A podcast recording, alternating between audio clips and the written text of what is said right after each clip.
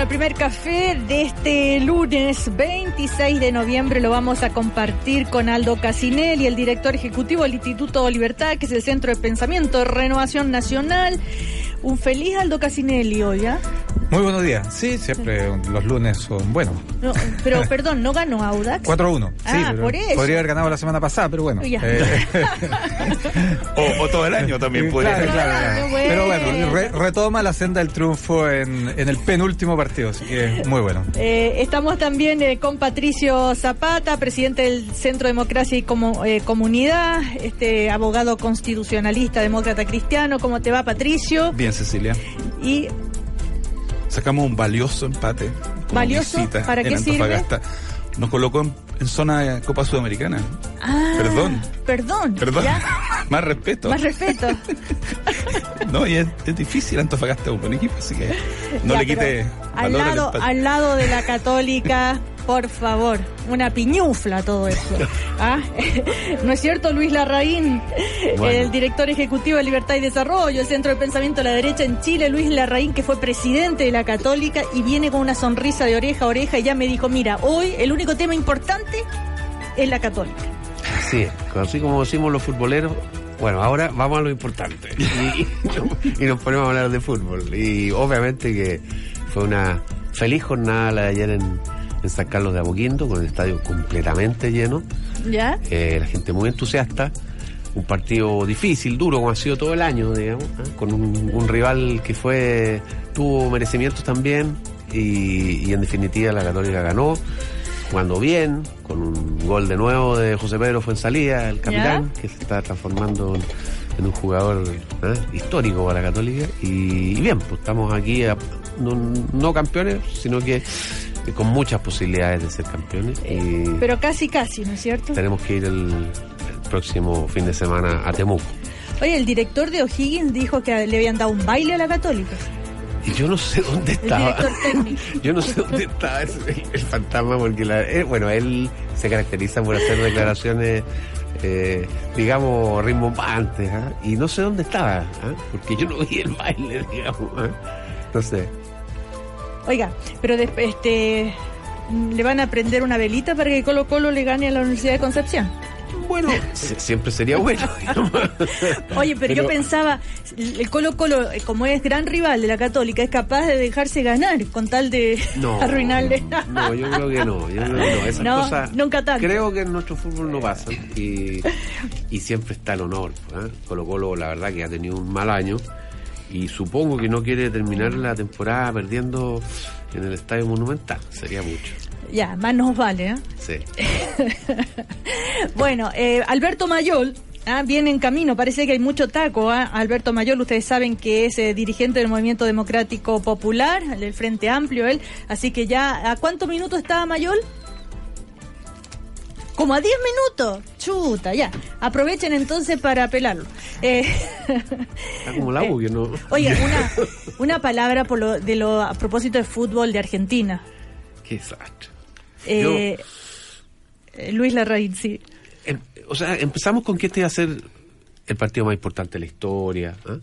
Eh, y la verdad es que, desgraciadamente, para nuestros amigos argentinos, incluyendo nuestra Cecilia, eh, todas estas cosas lo único que hacen es como hacerle propaganda negativa a Argentina. O sea, eh, ¿por qué no se puede organizar un partido de fútbol? ah? Eh, la verdad es que tienen extraordinarios jugadores de fútbol y, y no son capaces de organizar un partido de fútbol. Ya, ya esta final ha sido muy bullada, digamos, por distintas razones. ¿no? Una por razones climáticas, otra pero al final, la final, el partido más importante, todo lo más, es como el partido de chiste, digamos. ¿eh? Porque Sí. todavía, todavía no entran a la cancha, digamos. Bueno, recordemos que se posterga por tiempo indefinido, ah, eh, por todos los problemas eh, que de- por todos conocidos, los disturbios, estos grupos lumpen que no se sabe bien qué pasó, que atacaron el bus de la de Boca Junior. Además se viene una, una cumbre muy importante en Argentina donde Sí. está, se pone a prueba la manera de em, manejar la seguridad ¿no? en la ciudad. De hecho, habían pedido a la gente que, que no vaya a Buenos Aires. sea, que salga. Que salga de Buenos Aires esos días, sí. Se dio libre ese, ese par de días. Claro. Pero, Sí. pero volviendo al tema del partido, eh, eh, to- todo lo que ha sido la organización de- del encuentro de la final ha sido un desastre. Porque el partido, la, la, la primera versión de, de la final fue un muy buen partido. O sea, cuando los equipos entran a la cancha es un gran espectáculo. Sí, fue- Pero fue todo, el todo lo que lleva a que lleguen ellos adentro de la cancha ha sido un desastre. Y eso tiene que ver con la capacidad de organización que tienen que tienen los dirigentes que tiene el fútbol argentino. Y, y yo creo que ahí tienen mucho mucho que mejorar Por supuesto. Bueno, hay todo también, un, dicen, un trasfondo social, de violencia, la, la reventa de las entradas, eh, toda la gente que quedó afuera, eh, porque eh, este, vendieron más de la capacidad que tenía el estadio. en fin. Fí- Fíjate, fíjate, Cecilia, que o sea, aquí hubo una, una, una decisión inteligente que fue decidir muy temprano que no iban a haber barras visitantes. E imagínate lo que hubiera sido agravando la espera de 10, 11 horas en el Estadio Monumental de River, que hubieras tenido dos, dos barras ahí conviviendo. Esa fue una decisión inteligente. Pero fuera de eso, yo veo una, una poquísima preocupación por lo que significa movilizar a decenas de miles de personas. De partida me parece increíble que se hayan demorado tanto en tomar alguna decisión. Eh, eh, porque tener, repito, ¿ah? tener a miles de personas, Ocho horas eh, ocho horas, eh, sin saber qué va a pasar, los problemas de salud, que, o sea, eh, eh, aquí hay- es como la otra vez cuando fue el banderazo en el estadio de Boca, en la bombonera. Tú metes a 50.000 personas sin que hubiera ninguna precaución, no habían ambulancias. ¿Qué pasa si alguien tiene un infarto, si alguien se cae? Además, además es un estadio que se sacude y, eran personas que estaban ahí sin, sin haber pagado, sin ninguna respuesta. En fin, yo, yo espero, o sea, primero que nada agradezco que no haya habido ningún daño definitivo. eh, es una pena lo que pasó con un par de jugadores de Boca, digamos. Eh, lamento lo que puede llegar el fanatismo. El, el- el- el símbolo y emblema del fanatismo es esa mamá que coloca petardos y bengalas en el cuerpo de su hijita, ¿ah? el símbolo. Y me quedo en, en- en- en contraste con una, una entrevista que vi a un hincha de River, Así. que dijo una cosa muy bonita. Dijo, yo amo a River, pero mi hermano es de Boca, yo amo a mi hermano, y obviamente esto no puede salirse de proporciones, ¿ah? no puede escaparse de control. ¿ah? Lo, lo bonito del fútbol es que uno se apasiona, uno se emociona, uno se ríe, pero hay momentos, hay momentos en que uno tiene que ser capaz de decir, ya, pero, pero esto tanto. no es una guerra, esto no es una guerra, es un juego. Bueno, eh, como cada mañana nos acompaña la Universidad Alberto Hurtado, solo siete países de la Unión Europea están eh, dirigidos eh, eh, por gobiernos de izquierda y en Sudamérica también avanzaron los, los liderazgos de derecha en Brasil, Argentina y Chile. Eh, las razones de este giro las explica el historiador Rafael Pedemonte en la conferencia Cuba, Chile y las vías revolucionarias en América Latina, 60 años eh, de debates y lecciones eh, que se realiza hoy en la Universidad Alberto Hurtado. Bienvenidos a Pensar, Universidad Alberto Hurtado. Patricio Zapata me decía eh, que quería hablar de esto de la reforma al sistema de pensiones eh, y analizar un poquito qué posibilidades hay de que realmente se pueda hacer algo y algo bien hecho, ¿no? Eh, una especie, me dice, tal vez suene grandilocuente, pero una especie de pacto social. Y eh, esto es un tema que se, se escapa un poquito a todos los temas así tan contingentes que han estado eh, marcando la pauta, ¿no? O sea, lo que, lo que, lo que me pasa a mí es que creo que fue bueno que el gobierno presentara su iniciativa dentro del primer año. Los tiempos de la política están más o menos definidos. Eh, en un año más, a estas alturas del próximo año 2019, ya va a entrar la- la- el Chile político, va a entrar en clave electoral. Van a estar inscribiéndose las candidaturas para la elección municipal del 2020. Y eso tiende a ser mucho más difícil que tú tengas eh, tiempo, disposición, ánimo para abordar un tema tan complejo como el tema eh, previsional o el tema tributario. ¿ah? Y, digo las dos cosas porque creo que están bastante conectados. Este fin de semana leí algunas cosas eh, que me parecieron insumos importantes para la discusión. Eh, a mí me, me encanta la idea de que haya un aporte adicional al pilar solidario y, y que como país estemos disponibles a gastar una gran cantidad de plata en mejorar las, las pensiones más bajas. ¿ah? Pero, pero al mismo tiempo me parece súper importante que eso se haga con el máximo de responsabilidad, de manera que sea una promesa que podamos cumplir. Podamos cumplir en el corto plazo y especialmente en el largo plazo. Entonces hay ahí un, un, estudio del Observatorio Fiscal, hay una entrevista a José Pablo Arellano, por el que tengo yo un, enorme respeto profesional. Entonces, eh, yo, yo quisiera que la, que la contingencia, que va a estar toda la semana golpeándonos con algún escándalo, con alguna denuncia o con alguna renuncia, que la contingencia no se coma la posibilidad de que tengamos un acuerdo previsional. El debate formalmente entiendo que empieza esta semana eh, hay sectores de oposición que han, han, dicho casi, yo diría, de entrada que no, no están disponibles para, para ningún acuerdo en la línea general del gobierno. Hay otros sectores que se han manifestado eh, disponibles a conversar.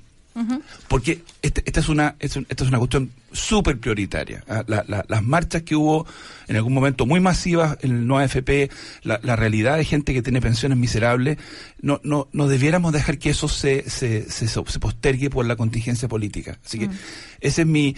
Eh, yo, yo, yo creo que hay buenas razones para pensar que, que la propuesta que hizo el gobierno debiera corregirse en varios sentidos creo que hay que ver cómo se relaciona este esfuerzo fiscal adicional que, quisiéramos hacer con el tema tributario, de manera que esto esté financiado y bien financiado, todo gasto permanente tenga un ingreso permanente y, que no quede simplemente como un cachito que le dejamos al, próximo gobierno. Sí, Luis Larraín. Ah, yo estoy de acuerdo con Patricio en que esta es una discusión importante y creo que la discusión, de alguna manera, eh, se ha visto o, reforzada por algunas eh, intervenciones que ha hecho Rodrigo Valdés, el ex ministro de Hacienda. Eh, él insinuó de que el gasto que está exigiendo esta reforma al sector público podría ser muy alto hacia futuro. Curioso que lo diga el ministro de Hacienda, Michel Bachelet, digamos, que fue un gobierno que se caracterizó eh, por eh, dejar varios gastos eh, comprometidos hacia el futuro, en particular, por ejemplo, en materia de educación, que hoy día estamos viendo una, una discusión entre los rectores, el gobierno, etcétera, porque efectivamente las reformas que se aprobaron hoy día ocurre en esas políticas públicas, comprometen una buena parte de gasto de otros gobiernos. Pero en esta discusión de cuánta plata vamos a comprometer de ingresos futuros, creo que hubo una intervención muy buena de Sebastián Claro, ex consejero del Banco Central, que tuvo una especie de polémica de estas por carta, que aparecen tres o cuatro veces, mm. con Rodrigo Valdés. Y Sebastián hizo un punto que es bien importante. Dijo, es cierto que cuando nosotros aumentamos los recursos para el pilar solidario, para decir, para el aporte que el Estado le hace tanto a la pensión básica como a, las pensiones que reciben algún tipo de aporte estatal, eh, estamos eh, dejando de gastar en otras cosas. Eso, eso, eso es, es efectivo. Pero lo que dice Sebastián Claro, que la manera eh, correcta de hacerlo es efectivamente como se está haciendo y no a través de la introducción de un componente de reparto intergeneracional, en la cual la plata que yo como trabajador estoy aportando para el sistema le ayuda a financiar la pensión de una persona que está jubilada hoy día. Claro. Pero que la incertidumbre respecto a lo que va a ocurrir eh, con las finanzas públicas hacia futuro es mucho mayor con este sistema porque de alguna manera está oculto ¿ah? cuánto estoy yo destinando a cada ítem.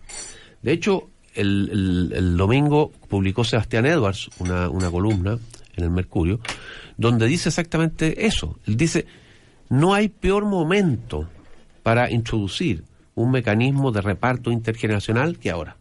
Porque efectivamente lo que ocurre es que la población de Chile es cada vez más vieja y por lo tanto que sean los trabajadores activos los que tengan que financiar a los pasivos, de alguna manera nos está eh, adelantando un problema de futuro muy importante. Entonces, esta discusión que Patricio eh, correctamente señala como una discusión importante, tiene estos matices. O sea, hay distintos instrumentos ¿ah? para efectos de esta, eh, de esta, por así decirlo, conversación intergeneracional. Eh, respecto al gasto fiscal. solo decirle buenos días a Alberto Mayor, que llegó. Ah, ¿Cómo te va, Alberto? sí, Patricio. Con permiso de Aldo y Alberto, muy cortito, para polemizar en el ánimo constructivo con que introduje el tema con Luis. No, no, no, no me interesa hacer una defensa de, de lo excelente que fue la política macroeconómica del gobierno anterior, pero yo te diría sí una cosa sobre la gratuidad que significa que estamos gastando un montón de plata por los próximos 10 años para que los jóvenes puedan estudiar gratis en la universidad. Primero, que antes de aprobar la gratuidad se hizo una reforma tributaria. Eh, mejor, no tan buena, regular, pero primero se, se consigue mayores ingresos y podemos discutir si al final no fueron tantos mayores ingresos porque el crecimiento no fue el que se proyectaba, pero primero tú, tú dices vamos a tener más plata y después la gastamos. Y segundo, está condicionado la, ampliación de la gratuidad a ciertas tasas de crecimiento futuro. Yo no digo que sea la solución óptima, pero está amarrado el hecho de que tú pases del sexto al séptimo, al octavo, al noveno decir, a que la economía chilena crezca a un cierto porcentaje. Pero igual está Eso no podemos hacerlo. Eh, igual está sí, por supuesto. una cantidad muy importante. pero, eso no lo podemos hacer con los jubilados. Nosotros no podemos hacer a los jubilados decirle, mire, vamos a tener mejores pensiones, pero eso va a estar atado a que el país crezca y si no crece, le vamos a quitar un pedazo de la pensión. Entonces, yo lo único que estoy diciendo es, eh, asegurémonos de que vamos a hacer algo responsable. Y algo responsable probablemente significa volver a mirar el tema tributario, porque yo creo que en ese debate eh, el gobierno no ha sido capaz de convencer a economistas bien sensatos de que esta reforma tributaria efectivamente es neutra, en términos de que no se pierde recaudación. No, no ha logrado convencer a gente sensata, gente de buena voluntad. Entonces, si más encima tenemos menos ingresos tributarios, vamos a gastar un montón de plata. No vamos a tener menos ingresos tributarios. Si basta, basta con que la economía crezca como ha crecido este año para que tengamos los ingresos tributarios. Eh, Hay una cosa que se llama, perdón, las holguras fiscales, que las calcula la Dirección de Presupuesto todos los años. En, el, en, el, último año del ejercicio de, de Michelle Bachelet, cuando Rodrigo Valdés era ministro de Hacienda, el informe de la Dirección de Presupuestos sobre holguras presupuestarias tenía holguras negativas. Es decir, no había plata para el próximo gobierno. Ese era su diagnóstico. Hoy día hemos tenido ya el, el informe de la Dirección de Presupuestos y hay holguras positivas. Y obviamente esas holguras positivas tienen que utilizarse en los programas que el gobierno eh, ha presentado a la ciudadanía eh, y que se aprueben después por el, por el Parlamento. de manera que yo creo que es un ejercicio responsable lo que se está haciendo. Aldo Casinelli. Te lo dije. Esa fue la columna. Te lo dije, fue una columna que, escribió Luis y que creo que, refleja bien lo que están lo que están discutiendo. Entonces, para, cerrar esto de, educación, pero además en lo mismo, aprovecho, solo un paréntesis, que en este minuto están dando la PSU los estudiantes, yo me vine con varios de ellos en, el metro, aquí en la esquina hay un colegio donde estaba lleno, lleno, lleno, así que mucha suerte, mucho éxito a los estudiantes, pero sobre todo a los papás que hoy día están poniendo mucho mucho empeño en 14 años de educación y, y lo que viene para adelante. Eh, un saludo para ellos. Eh, me parece muy bien lo que plantea Patricio respecto de la reforma previsional, porque es una reforma necesaria, necesaria para muchas personas. Y yo creo que, que después de tener varias iniciativas, estudios, investigaciones, comisiones, eh, proyectos, eh, creo que tenemos un piso suficiente para entrar en esta discusión con muchos antecedentes, muchos antecedentes y además con un marco relativamente acotado de qué es lo que se puede y qué es lo que no se puede hacer en términos de, de la reforma previsional y además de cuáles son los, los principales objetivos o necesidades, más bien. Uno es inmediata. Es decir, la gente que hoy día está pensionada o que está próxima a pensionarse. ¿Y cómo logras que en el cuarto y quinto quintil, que, que hoy día tienen pensiones relativamente eh, cubiertas en esta lógica de las tasas de reemplazo. Y el primer quintil, que también funciona bien, ¿cómo nos concentramos en el segundo y el tercero, que es donde realmente se provoca el problema. ¿Y quiénes son los que están en el segundo y el tercer quintil? Para que la gente lo entienda. Es precisamente la gente de clase media. Aquellos que hoy día tienen una renta de un millón, un millón y medio, y que por, por el tema de pensiones bajan a 500 o, o 300 mil pesos. Eso es donde está, donde uno tiene que focalizar el esfuerzo. Y lo segundo eh, tiene que ver con algo que ustedes estaban discutiendo, discutiendo recién. Eh, era muy difícil, yo fui parte de la comisión que trabajó con el ministro Valdés, era muy difícil esta lógica intergeneracional, porque tú estabas trabajando con gente que tenía eh, ingresos medios y bajos que hacía transferencias dentro de la misma gente, es decir, gente con 700 que le pagaba a la gente con 500, o de 500 que le pagaba con, a, los de 300, entonces se producía ahí un grave, grave problema. Por eso que la introducción y la utilización del pilar solidario, que es ir ampliándolo, creo que es una buena forma de introducir y seguir introduciendo solidaridad desde el Estado hacia la materia de las pensiones. Eh, Alberto, Sí. una frase para poder ir- irnos a comerciales y seguimos a la vuelta contigo. Ah, bueno, bueno, muy, muy, muy simple. Yo creo que la mirada que estamos haciendo simplemente de, de cuál es la pensión final, eh, elimina el análisis de todo lo que pasa antes, que también es algo, es algo importante. Por de pronto decir que el último informe sobre pensiones en España señala que sin los migrantes no sería posible pagar las pensiones hoy día en España. Y aquí que decimos que nos falta mano de obra, gente trabajando en, en, eh, edad de población económicamente activa, resulta que decimos que no tienen que llegar los migrantes y tienen que tienen que irse. Eh, entonces, me, me parece que aquí hay un hay un hay un análisis que, que es muy muy sesgado. Quisiera entonces a la, a la vuelta poder decir algo respecto a a cómo funcionan las AFP en términos generales, cómo seis co- compañías pueden hacerse cargo de tres veces el presupuesto de la nación, el poder el poder real que genera eso, el hecho de que los medios de comunicación muchas veces, a mí la única la única censura que me han hecho de columna en medios de comunicación ha sido sobre la AFP. O sea, no, no se puede hablar de la AFP. ¿Cómo Eh, no se puede hablar ya. de la FP? No se Hemos hemos Bueno, llevado- vamos a ir a llevamos más de un comerciales. año No hablando de la. FP. Vamos pero a no ir a, a o sea, comerciales. ¿En qué, Tal- en qué país vivimos? Oye, pero la- las pensiones Por eso hay te estoy que... diciendo hechos concretos. O sea, Ah. te puedo, dar la- Ah, te no puedo se mandar habló- las columnas. No se ha hablado de la FP el último año. No, Ya, no, vamos a ir ya. a comerciales y a las pensiones hay que defenderlas con dien- muelas y dientes. Ya. Eh, bueno, antes de irnos a comerciales, eh, estábamos hablando del sistema de pensiones, de la AFP y durante los comerciales ya pasaron al tema también de las filtraciones de las grabaciones del comandante en jefe del ejército, Ricardo Martínez, que también habló justamente sobre las eh, pensiones ¿ah? del ejército, dando cuenta, eh, comunicándoles que va a haber esta reforma, que, eh, que si hay que ser estratega, el bien eh, a cautelar son las pensiones, las pensiones es algo que hay que cuidar con dientes y muelas, si es necesario alargar la carrera militar para que prevalezca la esencia de las pensiones nuestras, hay que hacerlo. Es uno de los eh, párrafos eh, relacionados con los que estaban hablando recién, Alberto. Bueno, sí, el, la verdad es que esta situación, esta filtración, eh, revela varios asuntos que, que son, que son de, relevancia. Primero, revela la información de casos de corrupción graves juzgados por el mismo comandante en jefe. O sea, Sí. obviamente. En segundo lugar, revela que el comandante en jefe, que, la- que la, la posición monolítica que normalmente las Fuerzas Armadas eh, se, les, se les insta y eh, intentan eh, tener, no es tal porque aquí hay una filtración de, de una grabación de dos horas con una cantidad de material descomunal. O sea, cada uno de esos materiales sería noticia por sí sola por una semana. Lo hace que la combinación de todo hace que uno no sabe por dónde empezar. pero, pero tenemos una, una situación bastante, bastante crítica en ese sentido. Eh, en tercer lugar, el, el comandante en jefe eh, debe estar sometido a una presión muy grande porque va a tratar de eh, contener ¿ya? un eh, lo que evidentemente es la, la falta de sentido común político del mundo militar probablemente, porque está tratando de decirles, miren, afuera están pasando cosas y no podemos estar hablando de X si la gente está hablando de Y. ¿no? Y, y, y, tenemos evidentemente una prebenda enorme respecto al resto del país, que es el sistema de pensiones, que tenemos que defender como sea.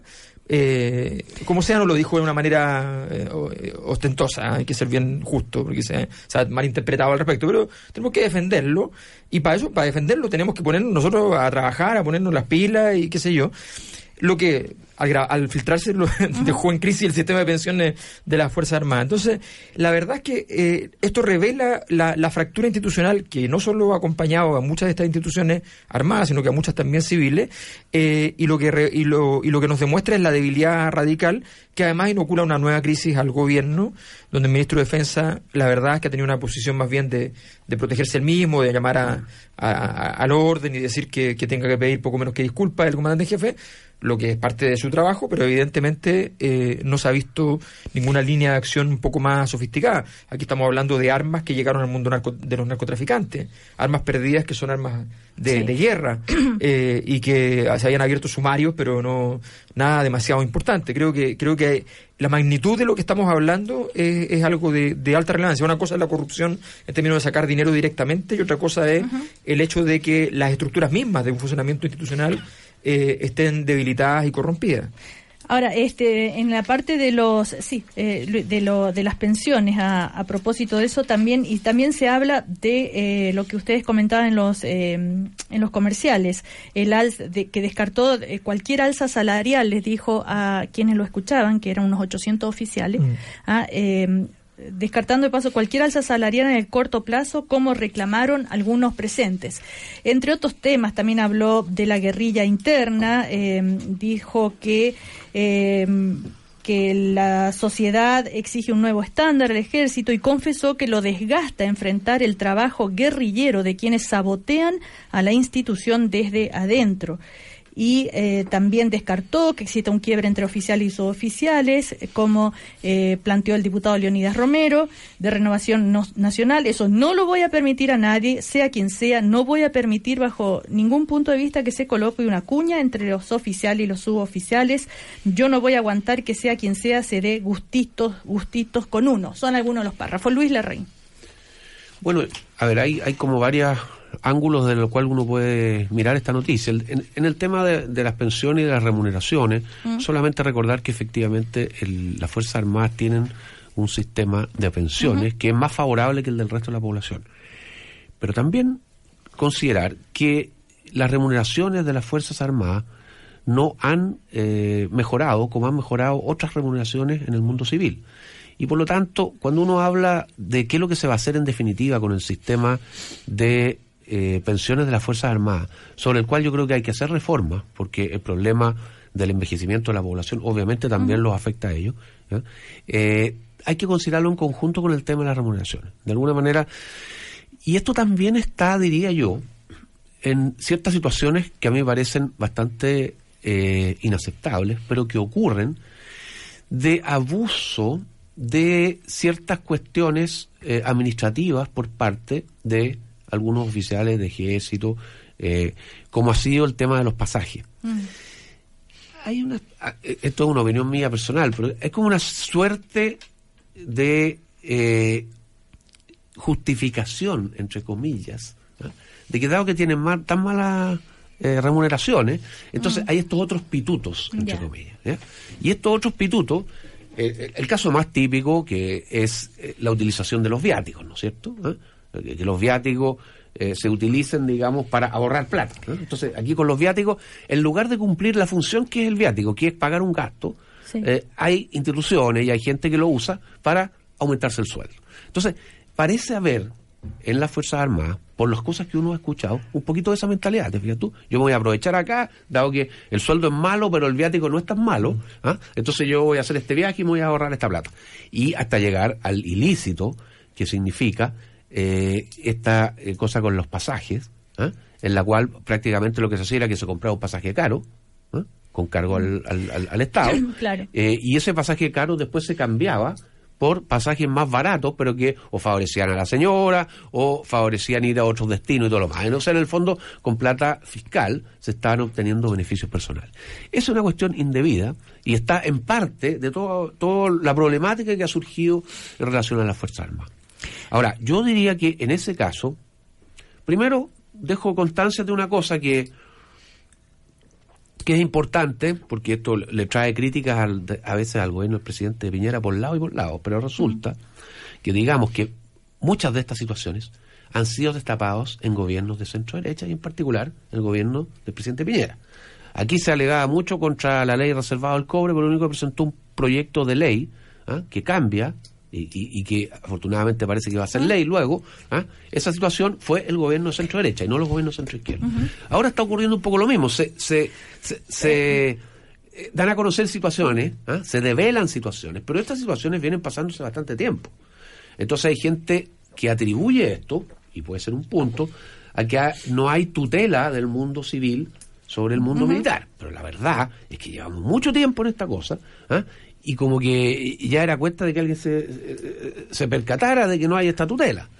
Entonces, Ahora, ¿se percataron porque se filtró las, eh, las grabaciones? o Bueno, por distintas cosas, ¿no? Desde antes ya vienen otros casos. Y en el caso de las grabaciones en particular, yo creo que el problema con las grabaciones es que de eh, afirmaciones de esa gravedad en general, eh, no no se comentan simplemente.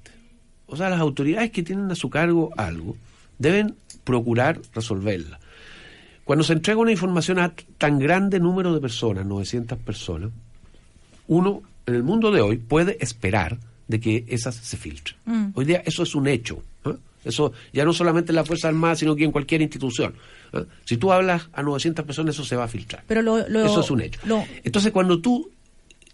O sea, los jefes de instituciones no son comentaristas. ¿Eh? Entonces, esto, esto que puede ser una cosa como de clima laboral, y oye, yo les quiero contar algunas cosas y todo lo más, ya, ya, ya no resulta. ¿eh? O sea, aquí no hay que eh, preocuparse solamente de los problemas, hay que ocuparse de los problemas. Yo creo que ese fue el gran problema de esta intervención. Ahora, que me parece desleal si es que efectivamente un, un capitán de carabinero filtró esta institución un medio de comunicación, me parece desleal. Porque, eh, porque la intención del comandante en jefe era informar a su gente de lo que estaba pasando y todo lo más. El problema es que el énfasis estuvo en eso Claro. y, y el énfasis no estuvo en las soluciones.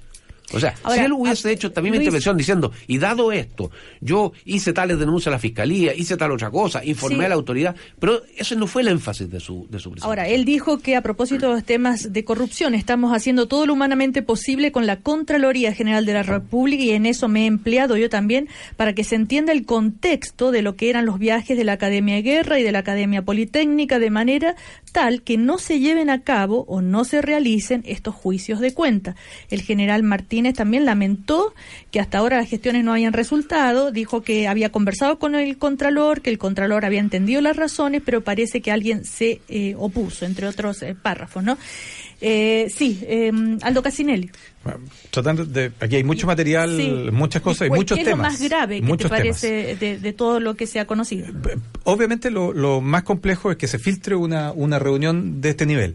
Eso puede estar dado por una cosa que dice eh, el comandante en jefe, que, que lo dice también, que es esta suerte de guerrilla interna que tiene. Ya eso muestra que, que hay, hay un problema interno y por lo tanto las reuniones se podrían entender en esa lógica.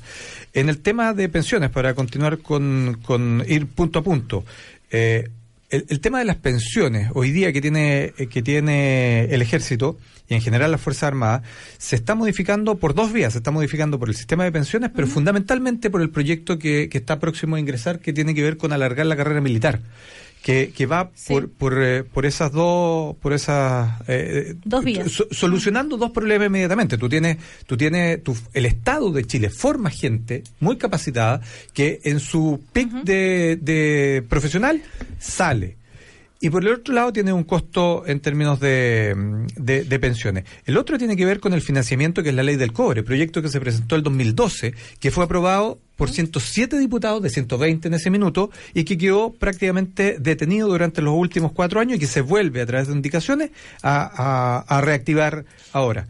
Eh, otro tema que se pone eh, en cuestionamiento y que me parece que, que es complejo lo que plantea el comandante en jefe respecto de la relación con el poder civil, porque, porque el ministro de Defensa lo llama a dar explicaciones. Y eso me parece que, que es contundente respecto de lo que de lo que lo obliga. ¿Y por qué hago esta esta esta Con los detalles. esta salvedad? Porque llegado el ministro de Defensa hace una cosa que es muy muy importante, que es entregar y obligar a la apertura de todas las cuentas corrientes del ejército a la Contraloría. Eso lo hace de entrada, no lo hace después de, lo hace a, ra- a razón de esto. Y, y solo un detalle que tú, tú leías ahí que, que, mm, que me parece que, que aclaró también, eh, después de la reunión de, con el ministro de Defensa, es que esas supuestas gestiones con el Contralor en realidad no, al parecer no eran reales. O sea, les dijo algo que no... Al, al parecer, por cuanto, por, por cuanto después eh, él asume que no, Claro. no está en esa reunión, o por lo menos en esa reunión e no se trataron estos temas. Lo dice después de la reunión con el, con el ministro de Defensa. Entonces, Claro, incluso hay la cosas. Contraloría desmiente ah, de que haya De que hubo una reunión hubo una reunión, con el Contralor. Claro, Patricio Zapata, ¿qué es lo más grave de todo esto? que se haya filtrado, que se- los temas que hablaron, eh, que sean fuerzas armadas deliberantes, como se ha dicho. O sea, lo- para mí lo, lo, lo, más grave es que el, el comandante en jefe eh, admita o reconozca que está enfrentando una guerrilla interna. ¿Qué, qué significa eso? Eh, a mí me parece que nuestro interés como sociedad es que tengamos Fuerzas Armadas que cumplan cabalmente varias condiciones.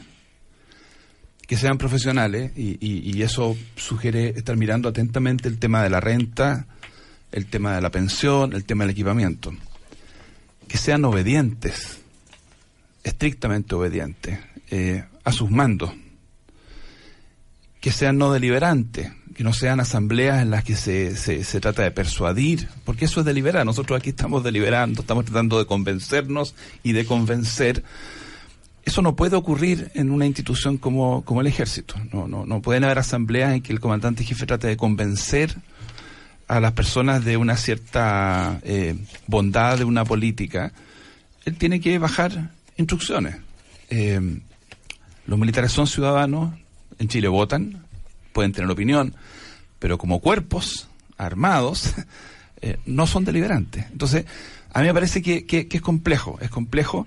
Eh, como, dice Lucho, realmente es, de una ingenuidad increíble pensar que en una reunión con 900 personas esto no se va a filtrar. ¿Ah? Eh, no, no, no saber en qué país, en qué época del mundo estamos. ¿ah? a mí me parece bien, bien preocupante. Ahora, el tema más de fondo, yo creo, el tema más de fondo es, eh, y se ha puesto en evidencia por varias cosas en los últimos meses, es la capacidad que tiene la sociedad de ejercer un, control y fiscalización sobre lo que ocurre en estos cuerpos armados. Fíjense que ni siquiera hablo de civiles para, para no plantear una especie de lucha entre civiles y militares. No, digo, la sociedad nacional, a través de sus órganos legítimos, la Contraloría, los tribunales, el Parlamento, la ley, el presidente, los ministros. ¿ah? que representan a la sociedad, porque como, repito, como en Chile los militares votan, ¿ah? eh, bueno, resulta entonces que esas autoridades nos representan a todos, es la sociedad la que fija las reglas. Y, este es el momento en que nos empezamos a echar la culpa ¿ah? de que el gobierno de Piñera ha sido proactivo porque propuso tal cosa. Yo, yo creo, si uno hace la mirada más larga, uno va a descubrir, uno, que la dictadura en los últimos meses se encargó de blindar y bloquear jurídicamente a las Fuerzas Armadas. Porque había un temor, un temor enorme de que con el retorno a la democracia hubiera algún tipo de vendetta o desquite. Entonces se aprobaron en los últimos días leyes orgánicas que blindan los temas de financiamiento. Y ley orgánica significa que hay que tener no mayoría simple. ¿ah? Se blindó el tema de los ascensos, los retiros. La derecha defendió, defendió pero abrazo partido la legislación orgánica de Fuerza Armada. Yo, la única vez que he trabajado en el gobierno fue en el gobierno del presidente Patricio Elwin y yo tengo perfecta memoria de lo que pasó con los proyectos de ley y proyectos de reforma constitucional sobre inamovilidad de los comandantes en jefe, sobre ascenso y retiro. Y me acuerdo perfectamente cuál fue la postura de la UDI y Renovación Nacional, porque había un miedo, había un miedo muy grande de que los políticos fueran ahora a desquitarse y a destruir y destrozar la carrera militar. ¿Eh? Pero han pasado unos años, Patricio. Han pasado muchos años y recién en el año 2005 logramos que se derogara la inamovilidad de los comandantes en jefe. O sea, se demoró la derecha 15 años en darse cuenta que era absurdo que los comandantes en jefe fueran inamovibles. Se demoró 15 años la derecha en darse cuenta que era absurdo que el Consejo de Seguridad Nacional pudiera autoconvocarse y pudieran decirle al presidente de la República que no estaban de acuerdo con lo que le estaba haciendo. Entonces, que ahora uno quiera aquí, aquí todos tenemos grados de culpa distintos, pero lo que no puedo aceptar, digamos, es que un sector político que apañó en forma clarísima y en forma firme y decidida a la Fuerza Armada en todo lo que estaban haciendo, ahora diga, no, no, nosotros no, no, nada, nunca. De hecho, yo quiero recordar, hubo iniciativas para establecer un financiamiento distinto, para derogar la ley reservada del cobre. Pero eso no avanzaba en nada porque requerían un quórum muy alto. Entonces, hay, hay debilidades, hay debilidades, se pudo haber hecho más, pero yo de verdad pido, para no abusar de la amnesia de la gente o de la mala memoria de la gente, que no me vengan a decir que el problema de la autonomía de los militares es culpa de un sector político que es la centroizquierda. O sea, aquí hubo una decisión durante mucho tiempo de asegurar esa autonomía. Lo que costó trasladar la dependencia de carabineros desde el Ministerio de Defensa al Ministerio del Interior. Lo que ha costado crear cuerpos civiles en el Ministerio de Defensa. 2008, 2009. Está bien. O sea, han pasado 10 pero- años. no. Patricio, Está bien. Patricio, mira. Y- pero entre medio de esos 10 años ha gobernado la derecha 6 de los, de Por los eso, 10. Pero en Ya, el momento, que, lo- a- en, en el momento que los proyectos se, se ponen en discusión, se aprueban, después no siguen avanzando. Vamos a ir a comerciales. Pero eh, eso tampoco pasó cuando era Andrea Lamán ministro de Defensa. Él lo propuso en 2008 y pasaron los años siguientes el gobierno, o sea, del 10 Ya, eh, al 14 El no 2012, nada. Acá, el 2012 se eh, aprobó en la Cámara de Diputados vamos y se a ir a- estancó durante cuatro años. Vamos a ir a comerciales. eh, a la vuelta el último bloque. eh, como me decía Aldo Casinelli antes de entrar al primer café, eh, la encuesta CADEM de alguna manera cómo cambia el eje, ¿no? Este, de los problemas, eh, cambió las prioridades, digamos, y cómo el gobierno va a tener que trabajar para retomar eh, la agenda. Vamos a comerciales, seguimos en el eh, primer café con Alberto Mayol, Patricio Zapata, Aldo Casinelli, Luis Larraín. Recordemos eh, lo que decíamos antes de irnos a comerciales, eh, que tú analizabas, Aldo Casinelli, cómo los resultados de la ACADEM cambian de alguna manera las prioridades. Recordemos que em, la imagen, por ejemplo, de carabineros alcanza su mínimo histórico de 39 a 28% y la aprobación del presidente eh, Piñera a 38%. Es la primera vez en su segundo gobierno que la aprobación se pone bajo el 40%. También, bueno, en general la imagen de todas las instituciones de seguridad y orden Ah, el ejército baja de 58 a 45, la Armada también baja, la Fuerza Aérea y la PDI. Eh, en fin, todo esto sin lugar a dudas que tiene que ver con el contexto de todo lo que ha ocurrido con el tema eh, Camilo Catrillanca. Aldo Casinelli. Claro, era algo predecible que, que el tema mapuche iba a afectar al gobierno. Lo importante ahora es, es ver cómo el gobierno logra retomar la agenda. Yo creo que ese es el, el principal desafío que tiene el gobierno hoy día. ¿Por qué? Porque los datos en, en esta materia son muy contundentes respecto de la línea que se ha seguido. Entonces, eh, ese es, yo creo que es la principal preocupación o el principal desafío o la principal tarea que tiene que tener sobre todo el, el gobierno y, y estas dos líneas que está siguiendo el Ministerio del Interior, porque tú necesitas generar ambientes de seguridad, pero además cómo retomas el plan de Araucanía, que era el mecanismo por el cual se estaba tratando de alcanzar acuerdos o al menos generar las confianzas para sentarse a la mesa y trabajar un acuerdo. Yo creo que, que eh, ese ese esfuerzo que se había realizado se viene, se retrocede de manera significativa y cómo lo retomas, eh, incluso con, con la noticia que daba de la salida de, de- del director de Conadi, que, que- que- que además ya lo había hecho la, la vez anterior, había estado en el cargo la vez anterior, las redes que tú tienes para retomar este cargo, eh, eh, para retomar el, el plan de Araucanía, claro. que es poner el otro elemento eh, en la zona, que es como, eh, aquí hay una, un acuerdo, mm, eh, yo creo que muy, muy grande, de cómo que, que esto se soluciona por la vía política. Pero ¿qué significa solucionarlo por la vía política? Si ese es el gran problema. Eh, eh, recordemos que comunidades indígenas han anunciado que van a seguir movilizados ah, por este caso. Eh, declaramos un mes de rebeldía mapuche y hubo ya varias este, manifestaciones, eh, quemas, ¿no es cierto? Como hemos visto toda esta semana. Un- un- solo un, dato, por- por- Sí, Aldo. porque pareciera el, el tema de la violencia. Eh, solo un dato que, que llama la atención, y por eso que yo digo el énfasis de, de- del plan de Araucanía o de un mecanismo que, que vuelva a sentar a la gente a la mesa.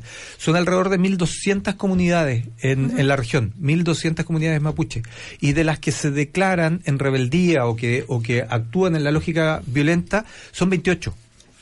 Es decir, eh, no es que toda la zona esté, esté inundada por violencia. Por eso que, que cómo logramos compatibilizar Claro. o retomar eh, la conducción por este otro lado, por el lado de, de la actividad eh, más, más política, de diálogo, de hablar, de, de tratar de buscar soluciones al conflicto por otra mirada. El lunes pasado eh, habíamos conocido ya las declaraciones del ministro Chadwick, ¿verdad? Donde él informaba que efectivamente el carabinero del GOPE sí llevaba la, la cámara, ustedes lo alcanzaron a comentar. Después, toda la semana se fueron conociendo más detalle, empezó el conflicto, la polémica, mejor dicho, por el, eh, entre comillas, comando jungla.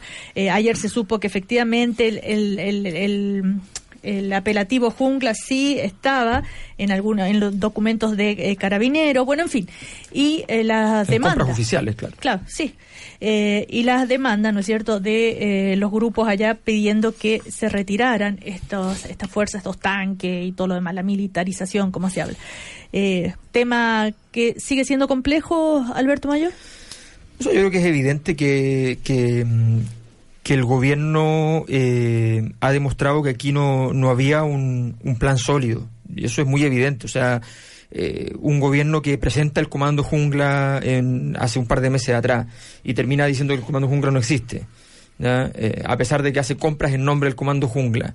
Eh, y, y que además efectivamente ambas cosas son ciertas. Es cierto que existe y es cierto que no existe. Entonces, cuando tú tienes, cuando tú tienes esa situación, ¿ya? tú dices, bueno, aquí el, el- el- ha sido mucho yo creo que lo problemático quizá es justamente cuando los gobiernos creen que tomar control de la agenda no tiene nada que ver con el timón mismo del gobierno.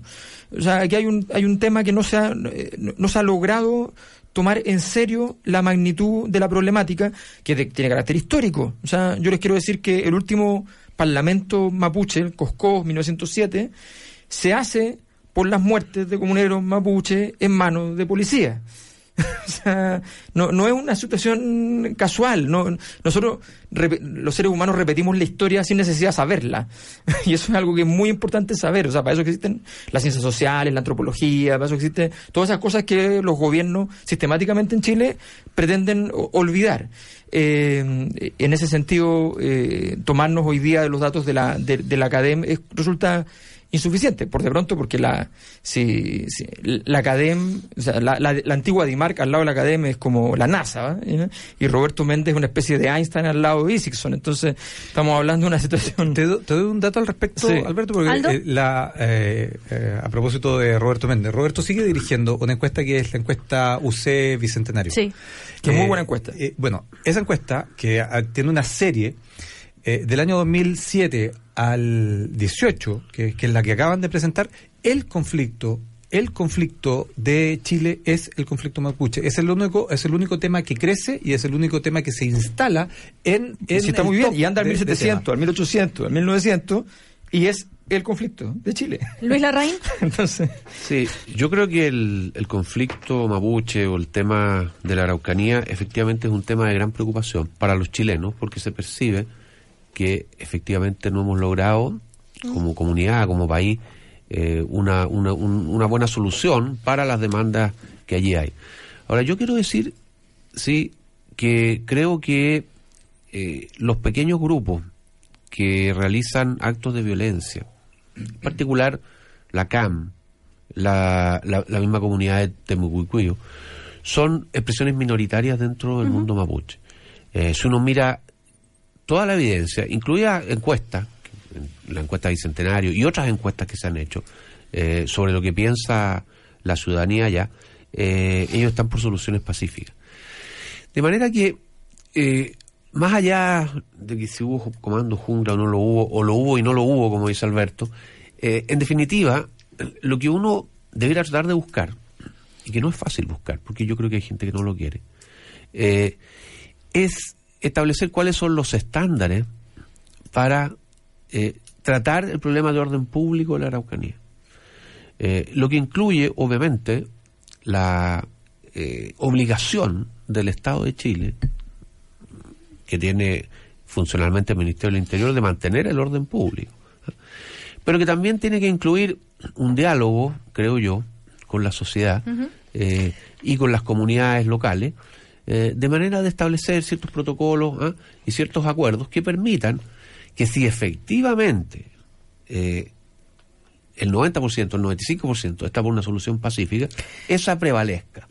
Yo creo que hay gente que no está por una solución pacífica. Yo creo que hay gente que es extrema eh, y que quiere, eh, de alguna manera, que prevalezca la violencia en la zona. Pero, pero son muy minoritarios. Y en la medida en que, por ejemplo, yo creo que es muy importante la labor que están, haciendo las fiscalías hoy día, de manera de aclarar eh, todas las circunstancias eh, que rodearon a la muerte de Camilo Catrillán, incluyendo eh, esto robo de automóviles, digamos, con violencia, eh, aclarando si efectivamente esos vehículos fueron a parar a la comunidad de Temecuicuyo, en qué circunstancias ahí ocurrió, después cómo murió Camilo Castrillanca, quién le disparó, ah, etcétera porque son todos parte de, de la situación que ocurre en la zona. No, yo creo que eh, se ha criticado Ya. a Alberto Mayor, le hizo un- él hizo una entrevista en que volvió a reiterar Sí. A Luis. a Luis Mayor, perdón. También se criticó a Alberto. Sí, Ah, no, no, han criticado por pero por otra otras razones, pero por otras Mira, yo razones. re- siempre recuerdo que en Madrid hay un metro que se llama Guzmán el Bueno. Yo siempre me preguntaba cuál era el malo, pero después me acordé que en Chile existía. Entonces, eh, yo Sí. me pasa lo mismo con, con Sí, Luis. y algunos y algunos lo mataron digamos pero bueno eh, la eh, yo creo que yo creo que yo yo revisé lo que dijo Luis Sí. y, y efectivamente él asegura y el periodista no fue capaz de desmentirlo de que él jamás dijo eh, que habían antecedentes eh, judiciales Dijo que había antecedentes. dijo que había antecedentes ¿Qué antecedente? ¿Qué Antecedentes policiales. Si yo te digo a ti, una detención, una detención. ¿Qué entiendes tú? No, pero por no, favor. hay, un- hay una detención. Es que este- esta Hay- capacidad va a negar las cosas. No, no, no, es que él dijo que había antecedentes. Hay antecedentes policiales. Los antecedentes policiales son partes de carabineros donde consta la detención de este señor. Entonces, pero él no dijo, porque la, porque la, la- el cargo que se le hizo es que él había dicho que había antecedentes judiciales. Y No, él no dijo. antece- cuando dices Penal. antecedente por un robo de autos, dice que Ahora- entonces robó autos antes. Pero, Hay- es un antecedente que podía Oye, haber. pero, pero A sí, ver. no, es re fácil usar el lenguaje eh, adecuadamente. Claro. Él no dijo que habían antecedentes judiciales. El lenguaje dijo que había la dimensión llamada connotativa. Sí, sí, yo ¿Ya? sé. yo y sé. la connotación que significa Sí, eso. Por eso que tú hablaste dice de es- Guzmán el malo, claro. Y, Entonces- y eso crea y eso crea realidad y crea cosas después. Pero pero pero está bien. Yo lo que te quiero decir es de que aquí se le criticó a él por eso. Eh, Chadwick fue quizás más cauteloso en el lenguaje. ¿ah? Eh, y por eso tú, si, si tú ves las declaraciones de Chadwick, no vas a encontrar nada que se le pueda echar en cara. Eh, pero en definitiva, ¿qué es lo que ocurre? Que yo creo que este hecho, o sea, si, si, eh, si, el, si el fiscal llega a determinar de que eh, Camilo Catrillanca murió por un disparo realizado directamente por un efectivo de carabineros, yo de verdad no creo, puede haber otra gente que crea eso, yo de verdad no creo que los efectivos de carabineros hayan ingresado a la comunidad de Tomocucuy con el objetivo de dispararle a un comunero. No lo creo. Eh, y por lo tanto, Bueno, no- yo creo que la justicia... es un prejuicio tuyo. Yo creo que la justicia... bueno, es que es un prejuicio...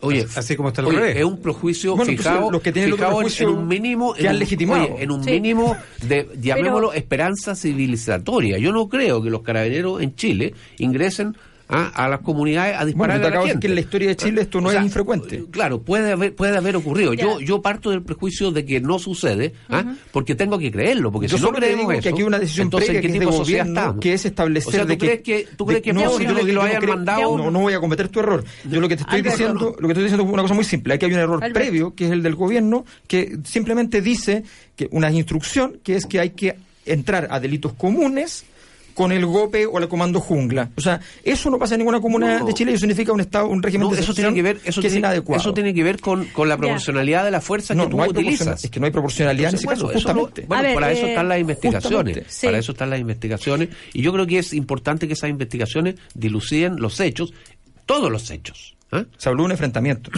Acuérdate. Bueno, se habló de un enfrentamiento porque los, los carabineros aseguran de que los vehículos que ellos tienen ¿ah? están con eh, proyectiles. ¿ah? Con, eh, entonces, eso, eso Que no tienen por qué ser de ese día. Pero, bueno, y, y, y, y- y una fiscalía no puede determinar También, eso? Por supuesto. Por supuesto. Por supuesto. Por supuesto. Yo A ver, eh, fiscalía- entonces- si mintieron, imagínate. Bueno, ok. Bueno, está el tema de, eh, ya lo, sí, ya lo habían comentado ustedes la semana pasada de la cámara, que se Sí. la- la había- y después se supo que la había cortado con una tijera, en fin. Patricio Zapata. Mira, yo quiero recordar un poco, nosotros el lunes pasado conversamos de esto y, yo por lo menos para evitar que, el tema se fuera por ese lado, asumí de entrada que era un problema que tenía nuestro Estado y donde esta muerte no es la primera, ni la segunda, ni la tercera. Desgraciadamente es, es, es una más. Y, y en ese sentido yo, yo lo dije para, para que no se discutiera esto como pequeña o pequeñísima política. ¿ah? Em, yo lamento, leyendo las, declaraciones de, de Luis Mayor el fin de semana, que él, él no, no, no haga ninguna reflexión más de fondo, porque tiene derecho a defenderse. eh, y, y podríamos discutir exactamente las palabras que usó, pero yo no, lo que no advierto ahí es la siguiente cuestión. Tú eres la autoridad política del gobierno y hay una persona que muere de un balazo en la cabeza. ¿Cuál es el énfasis que tú vas a darle a ese hecho? Tú como jefe de gobierno y como gobierno. Tú puedes elegir el camino de ponerle contexto y durante los siguientes dos o tres días hablar de la cantidad de atentados que han habido en la Araucanía, cosa que es cierto, han habido muchos atentados, 500, 600 tú puedes poner el énfasis en, en, el hecho de que había habido un robo y puedes hablar de las profesoras que fueron agredidas por unas personas que tenían unos machetes, lo que también es cierto parece. O sea, tú puedes elegir el énfasis o tú puedes detenerte en el hecho de que hay una persona que murió y todo indica que murió por la acción de un agente del Estado y agregar, esperemos la investigación. No es inocente el cuándo y el cómo se dicen las cosas. Y yo creo que una vez más le jugó una mala pasada a algunas personas esto que podríamos llamar el contextualismo. ¿ah? Estamos hablando de la muerte de alguien y tú sientas la irrefrenable necesidad de empezar a hablar de elementos de contexto. Y puede que en tu cabeza no esté quizá directamente justificar, pero el efecto es ese. El efecto de muere un cabro de 26 años de una balazo en la cabeza y tú lo que te pones a hablar es de la cantidad de robos que han habido, de unas profesoras espantadas, de una cantidad de bombas y de que iglesias quemadas, el efecto es que algún torpe que está escuchándote piensa, murió en su ley. Entonces, ni siquiera imputo intenciones. Yo no imputo intenciones al ministro Pérez, que estuvo en el sur, o al ministro Chadwick, o al ministro Mayor. Yo digo, ¿cuándo va a ser el día que aprendamos que cuando una persona muere por acción de un agente del Estado, lo que no tenemos que hacer para empezar es hacer ese tipo de contextualizaciones? esperar el resultado de la investigación, ahí se verá hasta qué punto hubo o no un, un, un, cuadro en que explica por qué hayan disparado, disparado o no. Pero a mí me parece que este año 2018, si nos tiene que dejar alguna enseñanza, fue el año del ministro Mauricio Rojas eh, y, el montaje en los derechos humanos, el año 11, es que cuando se trata de la vida de las personas que mueren por acción del Estado, antes de precipitarnos a justificar empezar a decir, bueno, pero es que había pasado tal cosa, es que había una crisis, es que Cuba, es que no sé qué. No. A mí me sorprende además porque eh, las personas que incurren en este defecto son las mismas que en otro terreno, en otro plano, son súper principistas. ¿ah? O sea, cuando, cuando hablan de aborto, ¿ah? no aceptan para nada hablar de contexto y acusan de relativistas morales a los que ponen contexto. Entonces yo digo, la moraleja. La moraleja. No, no estoy diciendo que toda la derecha. Estoy diciendo que una vez más se puso en evidencia un modo. Y me he hecho, el, el ex intendente mayor no, no, no tiene, yo creo que yo lamento que no se haga una reflexión de decir, debí, porque este gobierno estaba preocupado de la paz y el diálogo. Mi mensaje debe haber sido de paz y diálogo, clarísimamente, y dejar que la justicia y los fiscales determinen después. Y no lo hice y el gobierno del que soy parte durante dos días se dedicó a hablar de las profesoras y de los bombazos y de la iglesia. ¿Para qué? Sabemos que eso existe. Y yo creo que eso, esa es la razón por la cual una opinión pública uh -huh. que no está de acuerdo con quemar iglesias, que no está de acuerdo con, con la muerte de, los, de la familia Lusinger, que no está de acuerdo con el terrorismo, la opinión pública castigó, parece, al gobierno. Entonces, si no hay autocrítica, no hay aprendizaje. Bueno. Hagámosle, hagámosle un poquito caso a, a, a, gente como Alfredo Moreno, que en ese, en ese punto no se perdió. Se nos terminó el primer café. ¿Seguimos el próximo lunes? ¿Me da un, un segundito? Muy corto, muy corto, eh, muy corto. Sí, Alberto Mayor. Sí, lo que pasa es que murió Bernardo Bertolucci. Así yo, es. Yo solo quiero recordar que en Chile por 30 años una película de él estuvo censurada. Y estuvo censurada porque el Consejo de Calificación Cinematográfica del 74, por 30 años, estuvo muchas veces con, con predominio militar, inclusive. Ahí hubo más de mil películas censuradas durante casi toda la transición. Entonces, simplemente decir que, eh, que cuando hablamos de los problemas de que los militares no entienden muy bien dónde están parados, tiene que ver también con que se Ay, le dieron eh, funciones. Alberto, tú hablas del último tango en París. Hablo del último tango en París. Bueno, pero, pero recordemos también que Bertolucci fue acusado por eh, la escena también este, de hoy este día no podría, polémico de hoy día violación. a lo mejor no podría Sí, filmarse ya, pero, esa película. pero mira, Claro, yo, yo de verdad, exactamente. pero, pero también está La Última Tentación de Cristo, El Violencia en el censura de otro Tejado, tipo, eh, Pepi Lucy Bomb, o sea... Pero lo, import- lo importante es, es- es reconocer Importante eh, a un gran director como era Bernardo Berto- Bertolucci, que hoy día falleció, y eso yo creo Y la, es toda y la- una- y la acusación que se hace pasa en todo de- caso, eh, hay que leer bien la declaración porque la declaración fue a partir de una declaración del mismo. Sí. Y la verdad que la declaración no dice lo que después dicen las noticias. Es Bueno. bien evidente.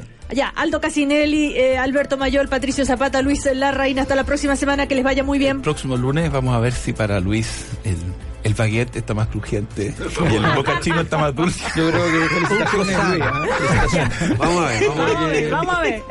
Ya, que les Porque vaya para el otro bien. equipo Chau, es la, chau. es la marraqueta, digamos, pero... Sí.